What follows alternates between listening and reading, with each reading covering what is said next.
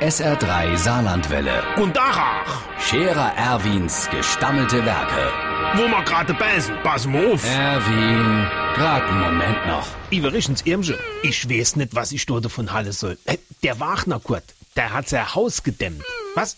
Äh, Natürlich mache das aber viel leid, aber doch nicht so. Ich han zum Kurt gesagt, einmal sieht jo gar nichts von deiner Dämmung. Da sagt er, ja, von außen kennt man auch nix sehen. Er hätt jo von innen gedämmt.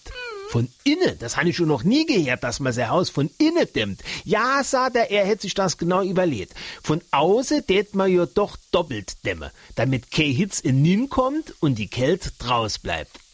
Und wenn er das jetzt von innen macht, dann misst er ja nur dämme, dass die Wärme nicht hinausgeht, wenn sie schon mal drin ist. Also nur für Ernsach. Mithin breicht er nur halb so viel Material. Und somit wäre eine innenwensige Dämmung auch nur halb so teuer wie eine außenwensige. Und von dem Geld, wo er dort dabei gespart hätte, der er sein Haus grad noch inbruchsicher mache.